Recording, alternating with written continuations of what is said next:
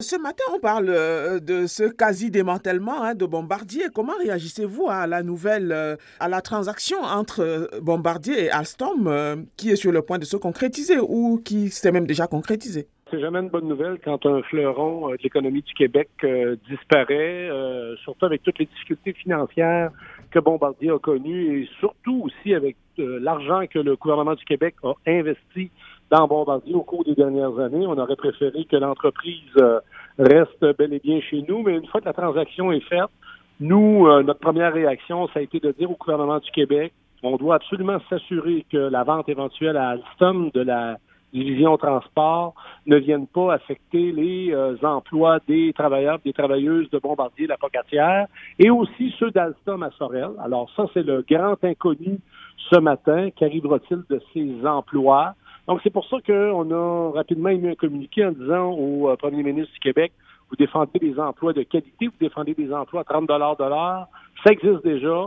Puis en plus, il y a des chantiers de développement du transport collectif au cours des prochaines années au Québec qui devraient se faire. On est en attente, là. Euh, prolongement du REM, tramway de Québec, euh, renouvellement des wagons de métro. Donc, donnons des indications claires qu'on va travailler à préserver ces emplois-là. Selon vous, c'est à peu près combien d'emplois qui sont concernés? Bombardier, au niveau mondial, c'est 30 000 emplois. Maintenant, au Québec, c'est à peu près 1000 emplois. Là, actuellement, il y a 400 personnes qui travaillent à l'usine de Bombardier. Il y en a à peu près une centaine qui travaillent euh, à Sorel. Mais dans les bonnes années de Bombardier, il y avait près de 1000 personnes qui y travaillaient. Il faut comprendre que pour la Pocatière, c'est toute l'économie de la région du Bas-Saint-Laurent qui va être affectée parce que vous comprendrez que c'est des emplois de qualité, ce sont de bons salaires. Donc, c'est des gens qui vivent dans la région, qui consomment dans la région, qui font rouler l'activité économique. Alors, s'il fallait que Bombardier, la Pocatière ferme, ce serait une catastrophe pour les travailleurs et les travailleuses, ce serait une catastrophe aussi pour la région.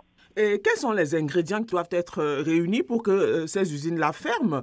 Est-ce qu'on devrait craindre, par exemple, qu'Astom euh, décide de délocaliser ses activités ailleurs? Oui, ça va être exactement ça le défi. C'est pour ça que nous, on dit au gouvernement du Québec, écoutez, il y a des projets de développement dans le transport sur rail au cours des prochaines années pour le Québec. Alors, si le gouvernement du Québec annonce dès maintenant sa volonté d'aller de l'avant avec euh, le tramway de la ville de Québec, il est question aussi de prolonger le REM, il est question aussi de faire un tramway sur toute la rive sud de Montréal, de prolonger même éventuellement le métro de Montréal. Le premier ministre, s'il nous dit que c'est la volonté du gouvernement du Québec d'aller de l'avant, ben, ça va remplir ce que M. Fitzgibbon disait la semaine passée, le carnet de commandes, et ça va avantager euh, l'usine de l'apocatière. Donc, euh, c'est un peu l'élément pour nous qui est actuellement pivot. Si le gouvernement du Québec dit non, c'est les lois du marché, puis on ne fait pas d'annonce à court terme sur la volonté de développer le transport ferroviaire collectif, ben là, euh, ça va être inquiétant pour bombarder la ça c'est sûr. Donc, dans le fond, il est question pour le gouvernement d'octroyer plus de marché hein, à, la société. Exact. Et dans le fond, nous, on reste optimistes.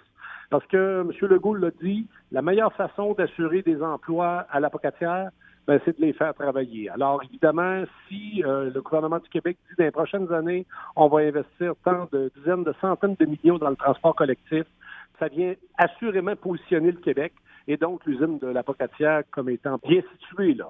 Évidemment, si le gouvernement du Québec décide d'aller dans l'autre sens, là, euh, ça regardera mal pour euh, bombarder la Pocatière.